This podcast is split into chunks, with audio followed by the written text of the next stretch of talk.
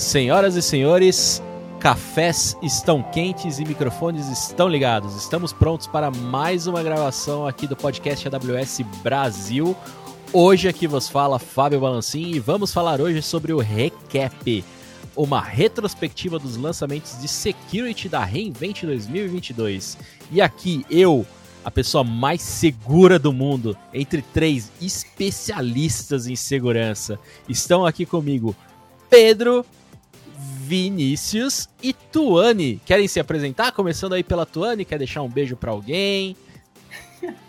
Oi, oi, Vancim. Oi, pessoal. Bom dia, né? Boa tarde ou boa noite, dependendo de quando vocês estiverem nos escutando. É um prazer estar aqui com vocês. Então, eu sou, meu nome é Tuane, eu sou arquiteta de soluções aqui na AWS e hoje estou aqui para falar um pouquinho sobre as novidades, então, né, que o Reinvent nos trouxe aí em questão de segurança. Boa, vou puxar aqui. É...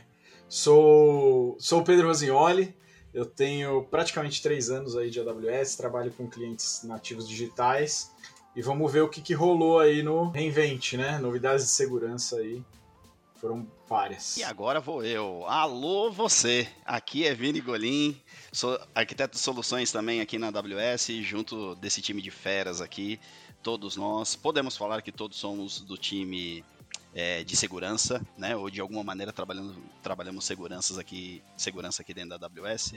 Um pouco nervoso, primeira vez que participo, mas não deixa de ser uma tremenda honra estar aqui. Honestamente, poxa, entrei na AWS há um pouco mais de um ano e meio e, cara, jamais poderia acreditar que estaria depois de um ano e pouquinho falando aqui para vocês. Então, de verdade, obrigado, é uma honra. É isso. E eu sei que teve algumas coisas referente a, a data lakes que foram lançadas na parte de segurança. Foi, foi isso mesmo, Balancim.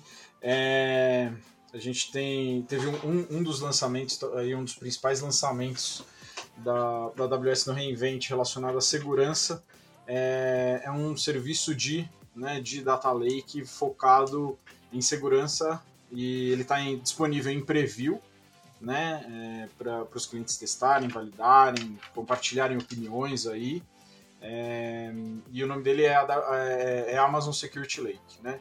Então ele vem uh, com o objetivo de facilitar essa, essa, esse desafio que é conseguir centralizar aí é, os, os, logs né, que vêm de, de várias fontes, por exemplo, dentro da AWS, né, de, de VPC, de CloudTrail, de S3, de Lambda, né? Ou então não só logs, mas descobertas, né? Do, é, por exemplo, do, do Security Hub, né? Do Firewall Manager, do Config, do Guarduri, que são serviços de, de segurança da AWS. Então você consegue trazer esses é, esses logs e essas descobertas para dentro desse Security Lake.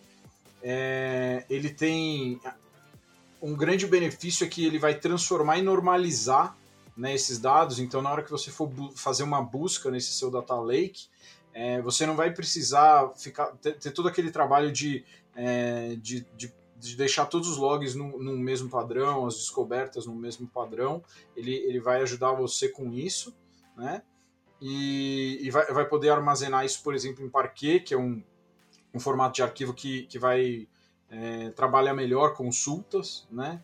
É, então as suas consultas vão ser, vão ser mais eficientes.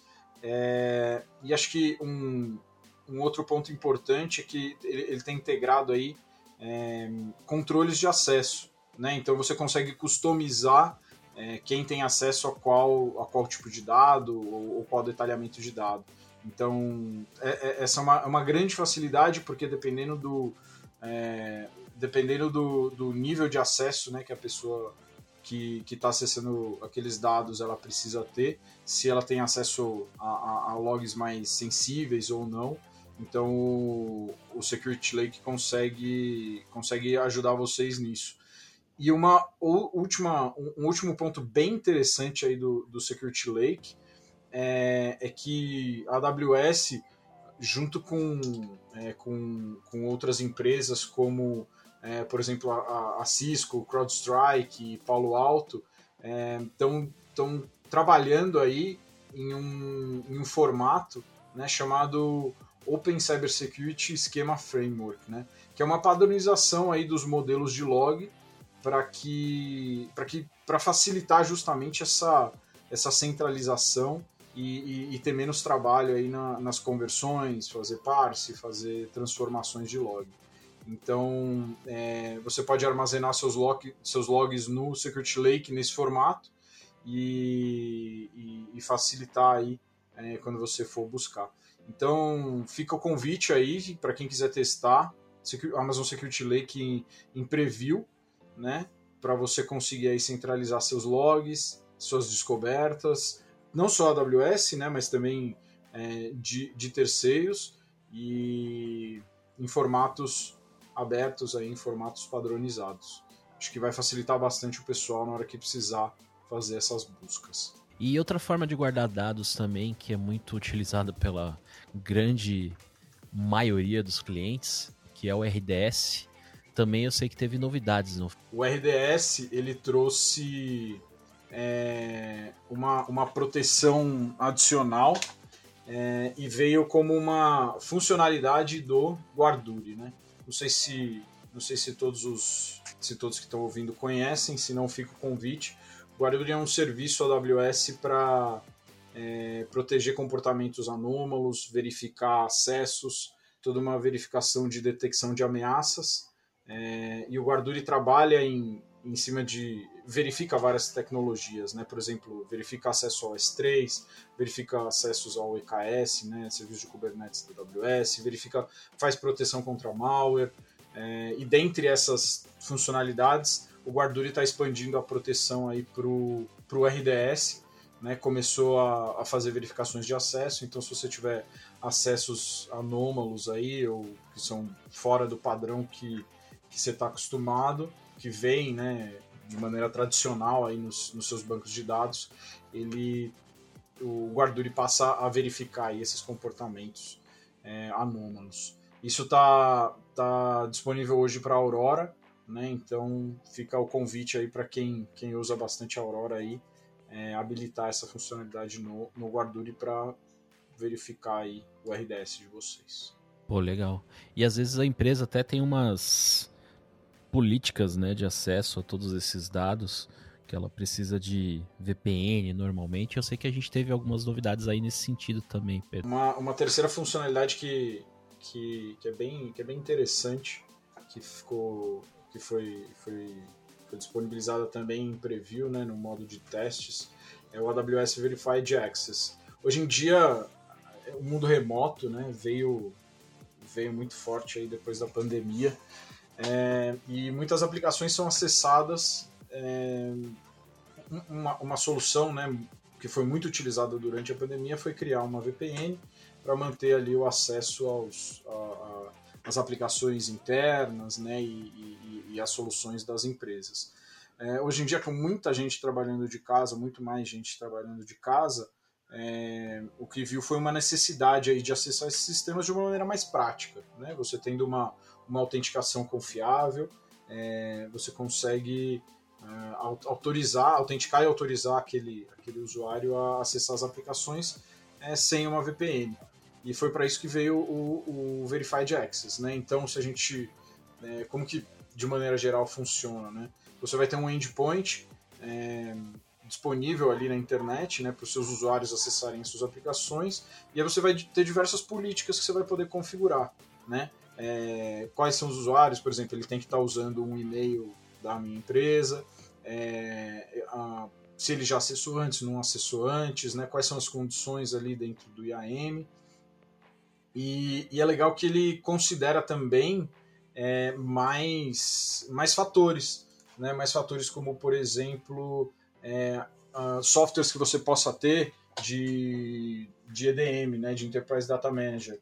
Então, se, se nos, por exemplo, nos notebooks da sua empresa, né, você tem um software que identifica que aquele notebook é da sua empresa, você pode somar né, essas verificações. Então, ok, eu tenho a verificação de e-mail, eu tenho a verificação é, do IAM, mas eu posso também verificar que é, aquele dispositivo, seja um, um, celular, seja um computador, ele é um computador fornecido pela empresa, né, e, e, e juntando né, essas condições permitiu o acesso a partir de, de, de, dessas da validação dessas diferentes políticas aí. Então facilita, facilita bastante é, para não ter que ter um cliente de VPN, um acesso segmentado, a sua aplicação vai poder ter um acesso direto à internet.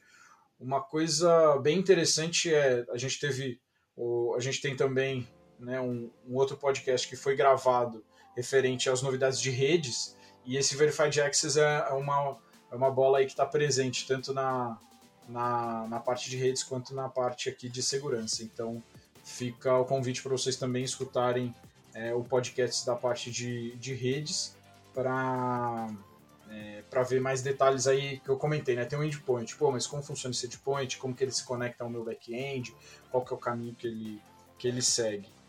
É, e o último ponto do Verified Access, que se liga diretamente com o que se liga diretamente com o Security Lake, é que os logs do Verified Access eles podem já estar no formato né, é, do OCSF, que é o padrão aí é um, um, dos padrões que você pode trabalhar no Security Lake. Então, os serviços novos já estão vindo é, nesse padrão. É, não, só queria adicionar, Pedro, bem rápido aqui, que então é, a gente pode dizer que o Amazon Verified Access, ou AVA, né, para criar mais um acrônimo aí para galera, é, é, é, no fundo a maneira Zero Trust é, para esse acesso né, entre, entre os acessos nos servidores, melhor dizendo. Né? Então, um acesso que, como você bem disse, verifica não só credenciais, mas verifica também dispositivos, levantando informações ali, tendo certeza que aquele dispositivo está apto para acessar aquele workload específico. É isso. Perfeito, Vini. É, não, só, não só credencial, usuário e senha, mas justamente trazendo informações aí de mais, mais de uma fonte para garantir que aquele usuário realmente é, é, é autêntico, né? aquele usuário está apto a acessar os recursos.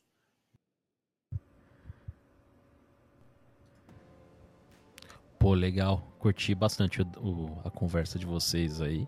E subindo um pouquinho, na verdade, antes de subir, é, continuando aí nesse assunto do, dos data lakes, do security lake, também sei que a gente tem lá uma ferramenta que é o Mace, que conversa ali quando você precisa fazer algumas coisas de checar arquivos, quando você tem compliance, quando você tem algumas coisas, o Mace pode ser utilizado. E eu sei que ele teve novidades aí na Reinvent também. E a Tuane é uma pessoa que manja desse assunto. O Tuane, você sabe contar um pouquinho dessas novidades aí em relação? Vamos lá. Então, acho que assim, antes de mais nada, até é bacana a gente falar um pouquinho do que seria né, o Amazon Mace para quem não conhece. Então, ele é um serviço de segurança e privacidade de dados, que ele vai descobrir dados sensíveis usando machine learning ou um recurso que nós chamamos de pattern matching, né? E um dos pontos chaves desse nosso serviço é que ele se integra nativamente ali com o Amazon S3. Então, os nossos clientes hoje, eles podem utilizar o Amazon Mace para identificar esses dados sensíveis no S3. Então, a gente pode uh, criar um job para fazer uma busca em um bucket específico, ou fazer uma varredura completa né, em todos esses buckets do S3 até a gente encontrar onde estão residindo aí esses dados no S3. Mas é, a pergunta que não quer calar, né? Mas o que acontece quando a gente tem, então, uh, petabytes de dados, né? Por onde que a gente começa? E aí eu acho que essa é uma ótima forma da gente introduzir, então, essa feature do Reinvent é, em relação ao Mace, que está relacionado com o que a gente chama de descoberta automatizada de dados, né?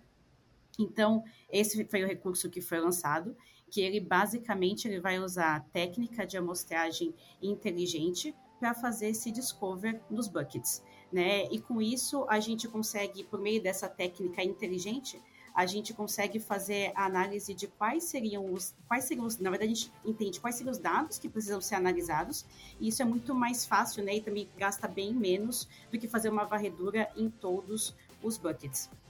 E uma coisinha que eu acho que vale a pena a gente mencionar, que eu achei bem bacana, é que com essa nova feature, a gente, o nosso cliente, né, ele vai poder dizer qual dado sensível que faz sentido para o caso de uso dele.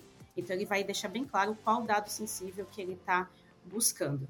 E essa nova feature, ela também vai trazer essa informação, então essa análise que faz em cima dos dados sensíveis de uma forma super iterativa, né? Então, através de um mapa ali que mostra como esses dados eles estão distribuídos no S3. Então, a gente pode estar falando que a gente encontrou 30% de dados sensíveis, e os 70% seriam dados não sensíveis, e desses dados sensíveis, como é que eles estão, se estão em buckets públicos ou não, se estão criptografados, enfim. Uh, e eu acho que vale a pena também a gente também fazer o convite, né? Assim como o Pedro fez, eu também faço o convite para quem quiser utilizar essa feature, né? Entender um pouquinho mais. A AWS ela também está oferecendo uma licença né, gratuita de testes de 30 dias. E para os clientes que eles estão são novos, eles já vão utilizar essa ferramenta então, e para os clientes que eles já estão utilizando a AWS, eles conseguem ativar com um clique, então algo super prático ali no console da AWS. Agora, vem cá. Imagina que eu tenho uma conta na AWS com não só com esses dados no S3 aí, múltiplos data lakes, múltiplos bancos de dados, e eu tenho lá uma ferramenta que eu acho uma magia incrível, que aí sim, subindo um pouquinho o assunto que eu estava brincando, subindo um pouco na torre, onde eu posso ver todos esses recursos ali na minha conta é, e também controlar é, se eles estão sendo acessados, se não estão, como é que eu acesso, compliance. Eu sei que essa ferramenta que é o Control Tower teve bastante novidades, né, o, Sim, o Tony? o Control Tower que sinceramente é um dos meus queridinhos aqui na AWS. E falando rapidamente então também sobre o que seria o Control Tower para quem não conhece, ele vai ser essa maneira então simples de configurar e administrar esse ambiente, como você disse, né? Que a gente está falando de, de usando os diversos serviços de múltiplas contas e sempre de uma forma segura e escalável. E o Control Tower, como você disse, ele vai ajudar a gente agora, né, e os nossos clientes num outro desafio que eles têm, que é essa questão de atender, né, algumas, alguns padrões de segurança e frameworks é, em questão de conformidade, né? Então, agora com o Control Tower, a gente consegue é, fazer o que a gente chama, nessa feature, ela chama gerenciamento abrangente de controles, então seria nada mais do que faz, é, aplicar controles e definir controles, né? Então, tanto preventivos quanto proativos ou de detecção, e aplicar, então, nas contas ou nas OUs, que a gente chama, né? Então, nas nossas unidades organizacionais, e isso vai poder ser feito por serviço por objetivo desses controles ou pelo framework a qual ele está relacionado, né? Então, a gente tem, por exemplo, alguns como a gente tem frameworks e padrões de segurança como o NIST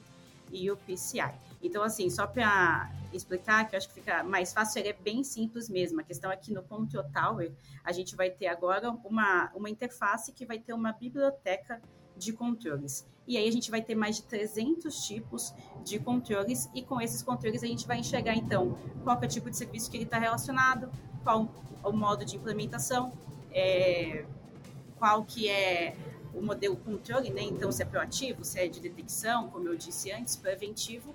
E aí com clique a gente consegue então fazer o link dele, né, com uma unidade organizacional que a gente deseja. É, eu acho que vale a pena a gente também dizer que ele vai estar integrado com o Security Hub, que também é né, um outro serviço super utilizado pelos nossos clientes.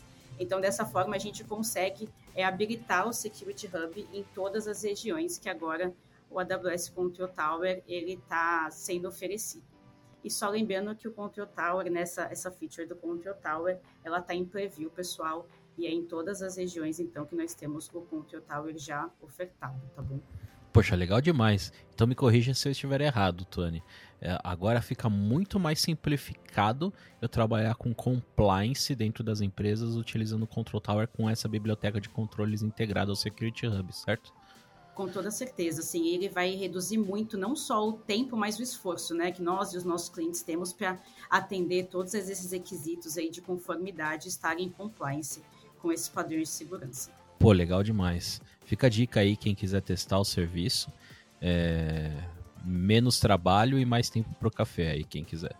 Uh, e também, é, é, às vezes a gente precisa, a gente tem cuidado com a conta, os recursos na conta, mas quando a gente dá acesso à galera de desenvolvimento também, desenvolver as suas funções serverless, às vezes isso também temos problemas de compliance e segurança, né, Tuane? Bom, Agora a gente vai falar, acho que é uma ótima forma da gente falar da nossa nova feature, né, em relação ao Amazon Inspector, que vai estar ajudando muito a gente aí em questões dos nossos serviços é, serverless, né, então que em específico Lambda. E por que isso, né? Porque a gente tem, então, como você mesmo disse, né? A gente não só está trabalhando, ali com Amazon EC2, mas, por exemplo, com funções lambdas, que fazem parte, né? Que são os nossos serviços serverless, e a gente precisa verificar eles, fazer um certo gerenciamento ali de vulnerabilidade e de exposições comuns a qual eles podem estar submetidos.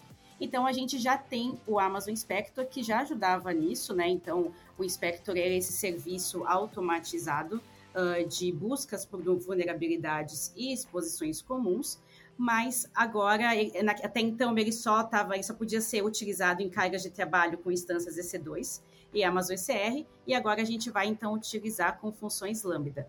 E isso é super interessante, porque se a gente pensar no caso que o nosso cliente usa cargas de trabalhos mistas, né? Então, instâncias EC2, imagens em containers, funções lambdas, a gente teria que usar um pouquinho ali das ferramentas da AWS, no caso o Amazon Spectrum, e depois precisaria usar talvez um terceiro para né, trabalhar em cima das funções lambda. E agora está tudo integrado com o Amazon Spectrum.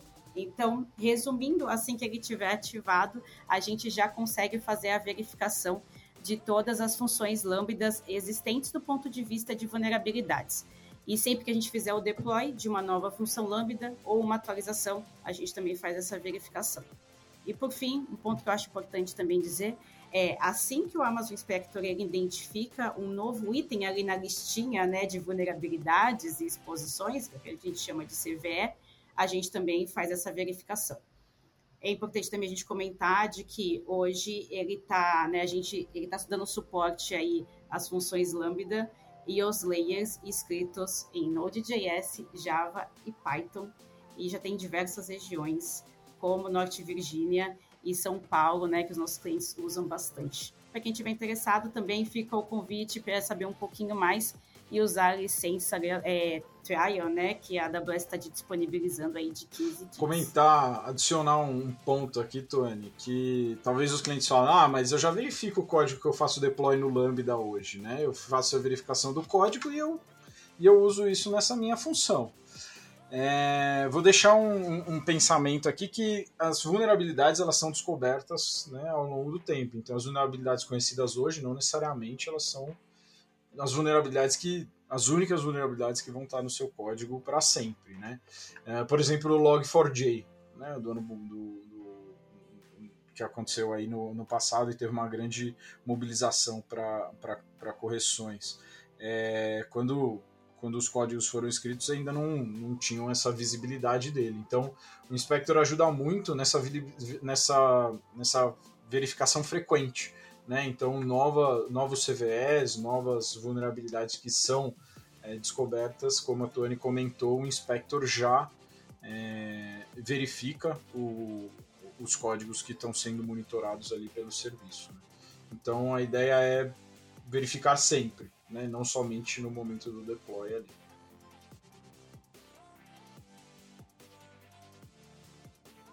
Pô, da hora demais. Eu tava lembrando aqui o Vinícius ele trouxe aí alguns acrônimos e isso me lembra, inclusive, como é que os jovens falam hoje, né? Eles têm muito acrônimos entre eles para se falarem lá nos comunicadores instantâneos.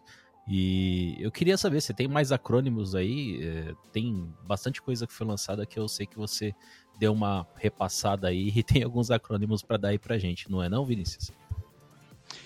Ah, Balancim, com certeza, cara. Se eu te mostrar aqui minhas trocas de mensagem com meu primo de 10 anos, cara, eu não sei como é que eu consigo decifrar, no final das contas, todos, todas essas gírias, né? Ou acrônimos, ou o que quer que a gente possa chamar aquilo.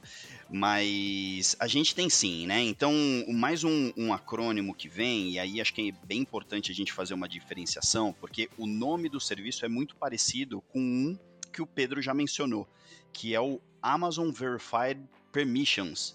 Então, só para a gente ter bem claro, o Pedro ele mencionou do AVA, que é o Amazon Verified Access, e esse que a gente falou que é o Zero Trust Access para se acessar servidores, workloads, é, etc. E aí a gente tem é, o AVP, que é o Amazon Verified Permissions, né? Agora, antes da gente falar mais desse, desse serviço específico, e aqui é importante dizer que esse de fato é um serviço novo, tá? É um serviço que está, inclusive, atualmente em preview. Tá? É, é melhor, é, é, importante a gente colocar o, o que, que ele visa resolver, né? Qual que é o problema que a gente está enfrentando aqui. Então, muito bem, a gente pode imaginar o seguinte: independente da aplicação que a gente venha desenvolver, seja ela um, uma aplicação de, de, de, banco, ou uma aplicação de banco que eu digo um, um, internet banking, uma aplicação de compartilhamento de foto, ou mesmo um sistema de, de RH, o developer, o, o desenvolvedor, ele sempre precisa criar a sua estratégia de acesso dentro dessa aplicação que, que nós queremos dizer com isso? Se eu vou compartilhar uma, um determinado conjunto de fotos, se eu vou acessar determinadas áreas, áreas de olerite dentro do sistema de RH, eu preciso criar regras dizendo, olha, somente esse grupo de usuários pode acessar essa, essa conta do banco específica, pode fazer de repente algum empréstimo, pode compartilhar, é, fornecer permissões para uma outra pessoa acessar as suas fotos e por aí vai. Então toda essa estratégia né, de acesso ela é montada pelo, pelo, pelo é, desenvolvedor, né, pelo dev. E aí a gente pode imaginar o seguinte: quando a gente tem alguma mudança nessa estratégia, ou seja, imagina que eu precise mudar o nome de um grupo que terá acesso, o grupo de admins agora terá acesso a, a, a todas as fotos, ou um grupo de usuários X podem ter acesso a essas fotos. Imagina que muitas vezes, para mudar essa estratégia de acesso dentro da aplicação, é necessário que eu code, né? Que eu, eu preciso mudar aquele código da aplicação para aí sim ela ela, ela, ela, ela aderir, para ela, ela ter essa nova regra de, de, de, acesso. Então, isso significa fazer uma release nova, fazer um novo commit, lançar uma segunda versão da aplicação, para aí sim a aplicação entender aquela lógica de negócio. Então, imaginemos que esse é o problema, né? Preciso mudar, preciso mexer com o controle de acesso. Como que eu mudo isso? Eu vou lá, tenho que mexer no código da aplicação, e aí lançar uma release nova. Muito bem.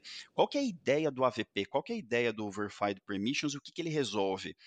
Ele desacopla essa camada, essas regras de segurança de dentro da minha aplicação, de maneira que eu consiga trabalhar todas essas regras, mas num segundo elemento, num segundo serviço que a gente chama de é, Amazon Verified Permissions.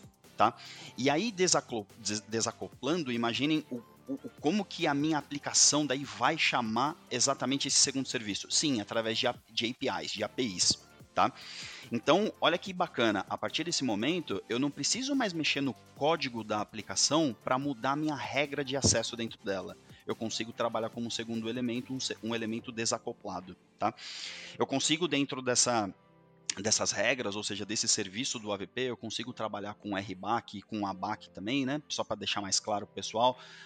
RBAC a gente está falando de Role Based Access Control e ABAC a gente está falando de Attribute Based Access Control. Né? São duas formas ali da gente é, trabalhar é, variáveis condicionais dentro, daquele, dentro daquela minha regra de negócio.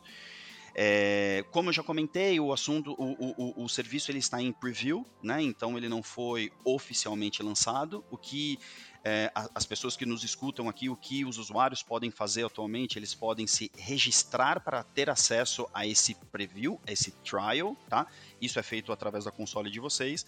E é importante dizer também que atualmente esse preview está disponível em seis regiões, tá? basicamente é, as regiões North Virginia, Oregon e Ohio, e aí também tem Irlanda, Frankfurt, Tóquio, e acho que são essas se eu não me esqueço de nenhuma, tá? Por fim, fecho esse, esse tema falando o seguinte: o, o tema é, é, é, é da, da, minha visão, né, eu, eu acho ele tão relevante que a gente pode é, imaginar que a categoria 1 do OASP Top 10 trata exatamente de Broken Access Control, ou seja, é, falha no controle de acesso das aplicações. Então, olha só, né, um tema super relevante, assim como segurança nunca sai da moda. Certo, Balancinho? E, o, o Vini, tem também algumas novidades em relação ao, ao KMS, né? O gerador de chaves que você tanto gerador, né, quanto guardador, entre outras coisas. Hoje em dia a gente tem muita necessidade de chaves de fechar confiança né, entre aplicação, usuário, aplicação. Eu, eu realmente ando lendo bastante sobre isso e eu sei que está em alta e teve lançamentos a respeito Perfeito, disso. Balancinho, é isso mesmo. Então a gente pode imaginar o seguinte, né? Do mesmo é, do mesmo jeito que a gente estava comentando né, há pouco sobre um serviço novo, o que a gente comenta agora, na verdade, é uma funcionalidade dentro de um, de um serviço já existente. Né? Então aqui a gente, a gente vai falar de uma nova funcionalidade que é o AWS KMS External Key Store. Nossa, o nome ficou extenso, né? O acrônimo para ele é o XKS, né? Então, External Key Store. E, novamente, né? Antes da gente mergulhar mais a fundo nessa funcionalidade, vamos entender até o dia 27 de novembro, antes do reinvent, o que, que nós tínhamos, né?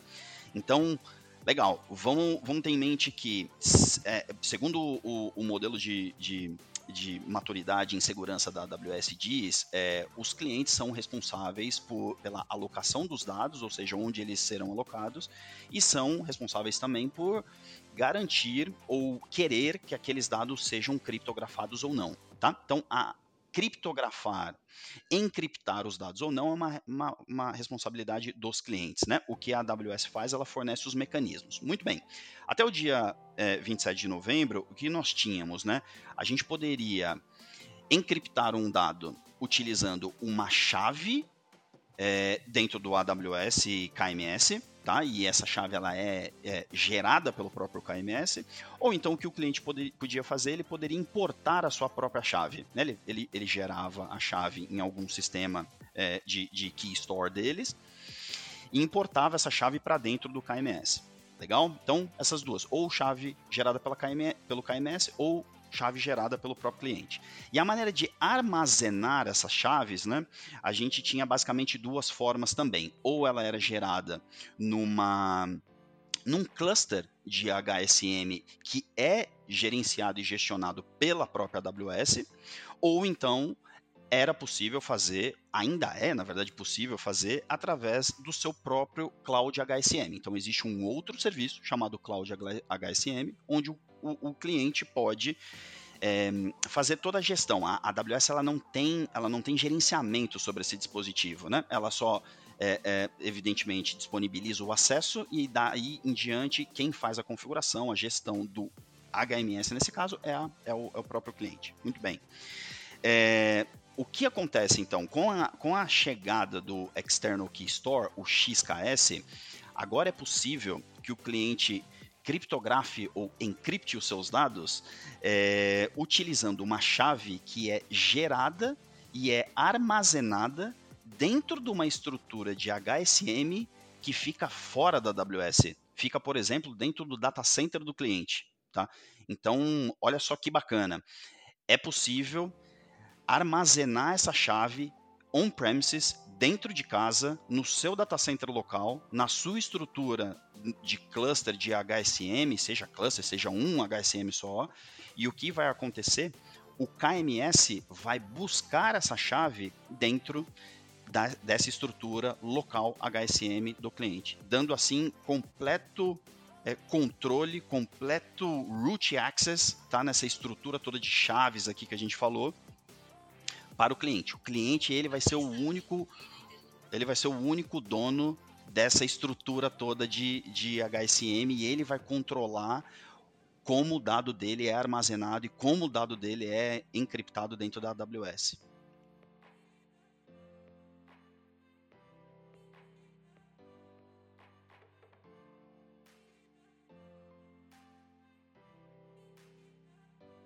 Como essa estrutura né, de chaves é, ela está no data center do cliente, ela é armazenada e controlada, e, né, ela é gerenciada pelos clientes.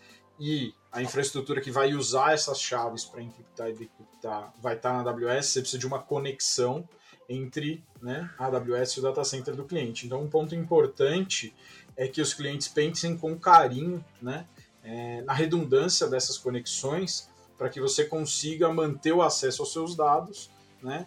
É, em caso de, de algum tipo de falha. Né? Então, a redundância na, nas conexões entre a AWS e o seu data center é um ponto extremamente importante nesse caso.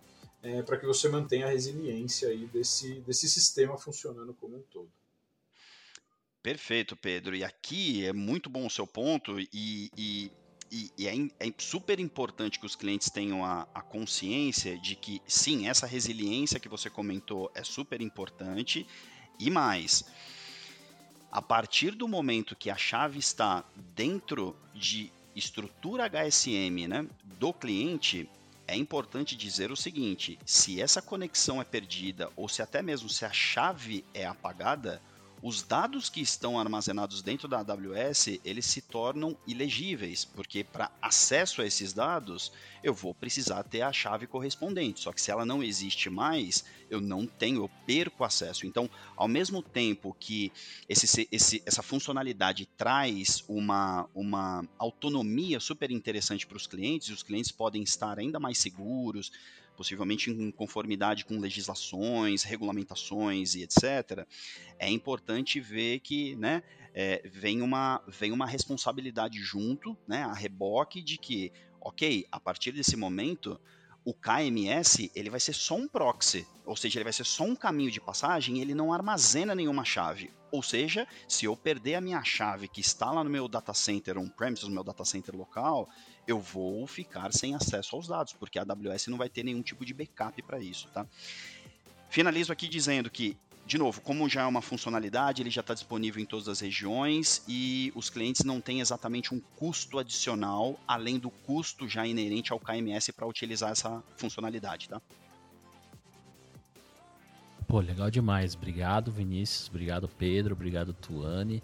Eu quero lembrar também quem está ouvindo aí que a gente, todos esses é, recursos que foram lançados e muito mais de toda a Reinvent, vocês podem encontrar também no YouTube, tá? Ali no, no canal da AWS, vídeos dos lançamentos, tanto sobre os serviços quanto como utilizar os serviços e também blog posts no, no site da AWS você vai encontrar blog posts sobre o uso desses serviços. Uh, eu não sei se eu estou esquecendo alguma coisa sobre esses conteúdos que você pode é, visitar. Tuane, Pedro e Vinícius podem acrescentar algo se quiserem aí. E, e também, galera, é, queria deixar um, um alô para todo mundo aí, agradecer vocês terem sintonizado aí o dial de vocês, do podcast de vocês no podcast AWS Brasil é, e também é, deixar o espaço aí para a Tuane pro Pedro e pro Vinícius. Vocês querem deixar um, um beijinho pro papai, mamãe, titia, tio, para alguém aí da família, Tuane principalmente. Quer começar aí, Tuane? Ah, vou mandar um beijo, vou mandar um beijo para todo mundo aqui, para a família, para todo o nosso time de segurança, todo o pessoal que trabalha com a gente. E te agradecer, Balancinho, pelo convite. Então, acho que posso falar também em nome dos meninos, a gente está bem feliz aqui de representar o time de segurança para falar o que foi lançado no Reinvent e bora colocar isso em prática, né? Testar. É, então, estamos aí animados para os nossos clientes colocarem em prática aí todo esses serviços e essas features que a gente comentou hoje. E é isso, obrigada pelo convite. Boa, é, queria só agradecer o convite aí, agradecer vocês que, que escutaram a gente. É, e é isso aí, obrigado Balancim, Vini, Tuane. Segurança prioridade máxima, vamos que vamos. E é isso aí, obrigadão pelo, tempo, pessoal. Joia, legal. Pessoal, incrível oportunidade de compartilhar esse conhecimento. Espero que tenha sido de algum proveito para vocês. Obrigado aos meus, meus companheiros aqui. É, e mandar beijo. Aí eu vou lembrar da época do, da Rainha dos Baixinhos. Um para minha mãe, um para meu pai, um especialmente para vocês. Tudo, tudo de melhor aí para vocês, galera. Valeu. Bom, bom ano. É isso aí, galera. Obrigado pela presença de vocês e obrigado por quem está ouvindo aí. Se vocês tiverem mais dúvidas de segurança, podem postar lá no nosso Twitter com a hashtag podcastAWS Brasil.